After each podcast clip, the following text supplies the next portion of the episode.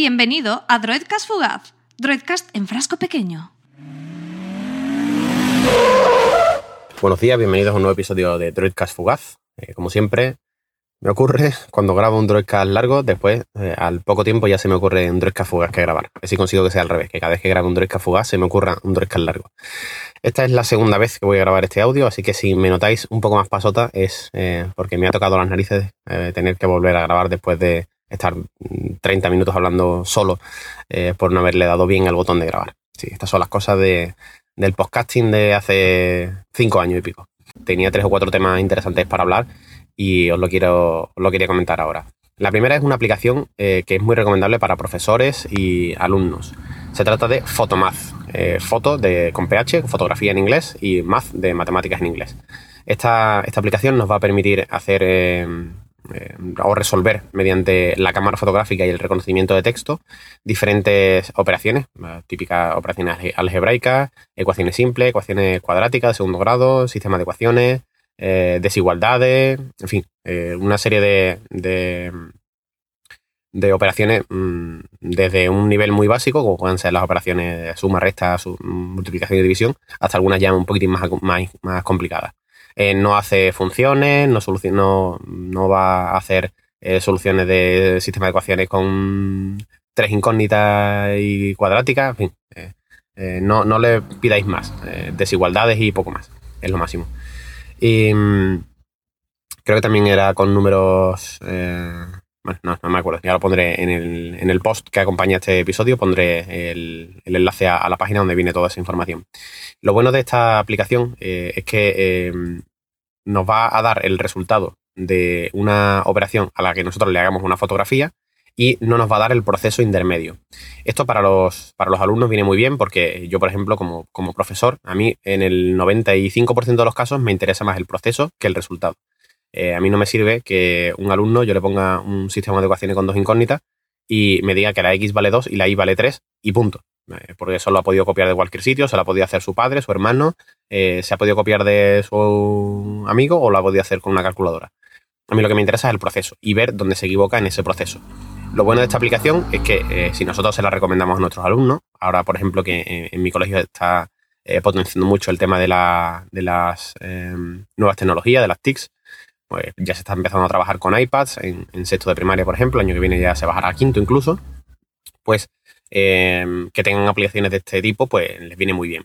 Yo normalmente lo que suelo hacer es eh, darles el resultado eh, de, cada ejercicio. Una vez que, por ejemplo, nosotros utilizamos en determinados cursos eh, libros confeccionados por el propio colegio. No utilizamos el de ninguna editorial, en este caso de matemáticas, por ejemplo, o, ciencias.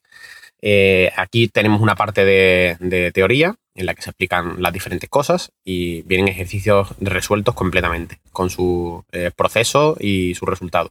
Y después vienen unas hojas de, de, problemas en la que pues a lo mejor vienen 25 problemas, 25 operaciones en un, en un folio. Bueno, pues eh, justo al lado de cada operación pues les viene el resultado.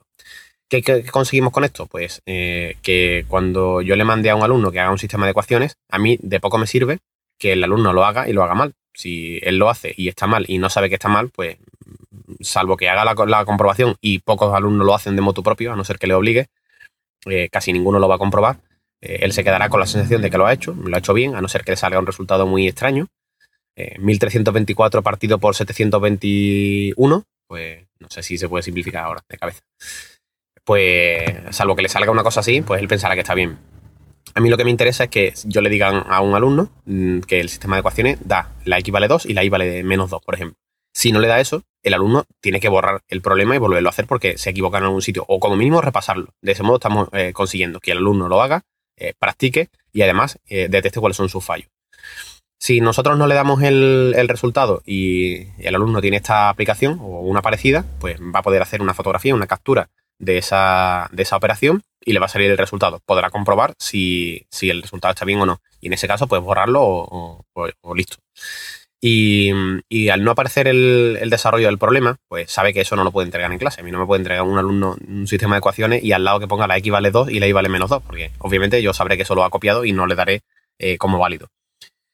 Em, Y, por ejemplo, para los profesores, pues nos viene muy bien eh, cuando yo no tengo, eh, no sé, no tengo una ecuación preparada y tengo que ponerla, y hablo de ecuaciones, como puedo decir, eh, operaciones combinadas o, lo que sea, lo que surja, o una ecuación, pues si yo tengo una ecuación, quiero inventarme una ecuación, resulta que el resultado nos puede salir, pues yo qué sé, menos 8 tercios. Y a lo mejor nosotros estamos en un, en un momento en el que el alumno acaba de empezar a, a no sé, hacer estas ecuaciones y resulta que queremos que, le dé resultados más, más sencillos, como, yo sé, números positivos o números negativos, eh, números enteros, no queremos que nos dé fracciones, pues eh, normalmente lo que se hace es partir de un resultado que nosotros queremos que nos dé, por ejemplo, si yo quiero que me dé menos 3, pues yo tengo que inventarme la ecuación a raíz del valor que le quiero dar a cada incógnita. Pues con esto mm, podemos inventarnos una ecuación y hacerle una fotografía y ver si da un resultado más o menos eh, real o racional. Y cuando digo racional, no me refiero a los números racionales, sino a que es una cosa eh, dentro de unos márgenes. Y en su caso, pues cambiarlo si hace falta. Eh, he probado a hacerle una captura a, una ecuación escrita a mano, pero intentando imitar mucho, perdón, intentando imitar mucho la escritura de ordenador. Y me lo ha reconocido pero tengo que probar también a ver si la escritura a mano, así un poco más díscola, eh, la, reconoce también. Eh, lo bueno de esta aplicación es que eh, nos viene una pequeña ventanita, una vez que nosotros abrimos la aplicación, viene una pequeña ventanita para, ajustar justo el reconocimiento a una zona determinada. si, como os digo, en mi caso, en el libro que nosotros tenemos, resulta que vienen 25 ecuaciones una debajo de otra, pues es muy probable que si no tuviéramos esa parte acotada, eh, pudiéramos captar información de otra ecuación y así eh, volver un poco loco al, programa. Aquí con, esta ventanita, pues nosotros podemos hacerla más grande o más pequeña para ajustarlo justo al tamaño que tiene esa, ecuación. Así que el funcionamiento es muy bueno. La aplicación es totalmente gratuita y os pongo un enlace en, el, en post de este, de este episodio. Y bueno, nos vemos dentro de poquito tiempo. Un abrazo. Si quieres ponerte en contacto con nosotros, puedes hacerlo a través de Twitter en arroba droidcast y también arroba joagarcía o a través de nuestra web en droidcast.es.